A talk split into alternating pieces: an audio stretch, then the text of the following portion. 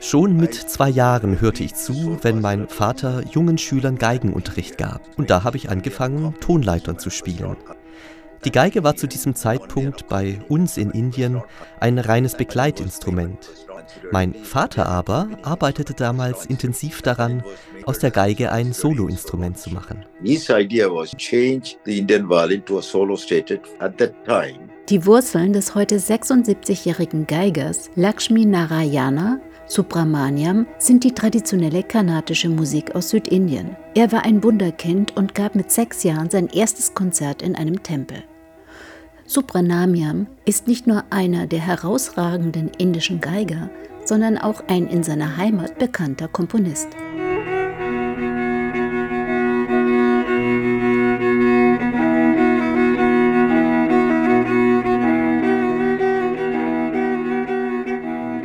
Für den kleinen Subramaniam war sein Vater Vaidyanathan Lakshmanarayana Lehrer ein wichtiger Lehrer und großes Vorbild.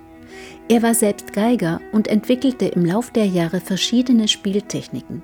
So gelang es ihm, dass sich die Geige als Soloinstrument durchsetzte. All of a sudden, the Indian violin was also looked das stellte die verbreiteten traditionellen Vorstellungen von der Geige in Indien auf den Kopf. Sie war mit einem Mal als klassisches Instrument anerkannt und konnte sich mit einer fantastischen Spielweise behaupten. Und ich setzte die Arbeit meines Vaters um und führte sie fort. Ich wurde gebeten, Kompositionen zu schreiben und trat mit vielen Orchestern auf, den Philharmonikern in Moskau oder London. Ich spielte damals auch mit George Harrison zusammen und wir machten eine Tournee durch die USA und Europa. When George Harrison did a big Ravi Shankar family friend tour in Europe and US, Subramaniam hat sich die Ideen seines Vaters zu Herzen genommen und sie weiterentwickelt. Seit 1973 sucht er den Austausch mit Künstlern aus dem Westen, hat mit ihnen musiziert und gemeinsame Aufnahmen gemacht etwa mit Yehudi Menuhin oder dem Jazzgeiger Stéphane Grappelli, mit dem Flötisten Jean-Pierre Rompal und dem Jazzpianisten Herbie Hancock. Was Subramaniam auszeichnet, ist seine Vielseitigkeit. Genregrenzen kennt er nicht. Er hat auch für große Orchester komponiert und diese auch dirigiert. Und als Geiger widmet er sich der traditionellen kanadischen Musik und genauso wie der westlichen klassischen Musik, aber auch Jazz und Weltmusik sind ihm vertraut. Mein Vater war weltoffen und weitsichtig. Wenn du Gelegenheit hast, neue Länder zu entdecken, riet er mir, dann tu es. Hör dir große Orchester und Konzerte an. Beobachte genau, wie sie spielen. Er hatte vor, die karnatische Musik Südindiens überall bekannt zu machen und sie auch mit anderen Musikstilen zu kombinieren. Subramaniam studierte Medizin, machte einen Abschluss in den USA und ließ sich als Allgemeinmediziner registrieren. Dann ging er einen anderen Weg, machte in Kalifornien seinen Master in westlicher klassischer Musik und beschloss sein Leben der Musik zu widmen. Er liebt Bach, ist immer noch umtriebig und hört nicht auf, neue Projekte zu realisieren. One of the collaboration I did some years back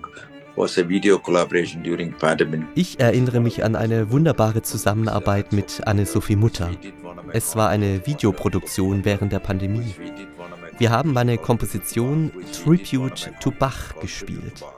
Da gibt es barocke Harmonien und auch Improvisationen. With the Baroque harmony, with improvisation.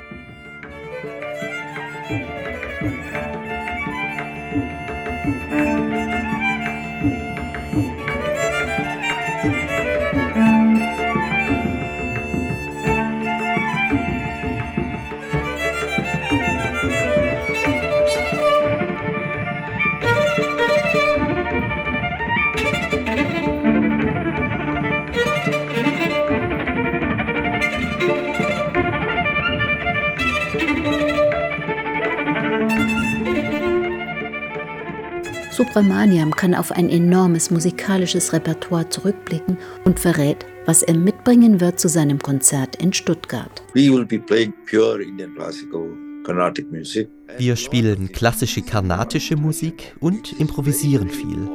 Und wir dürfen nicht vergessen, dass Musik eine universelle Sprache ist.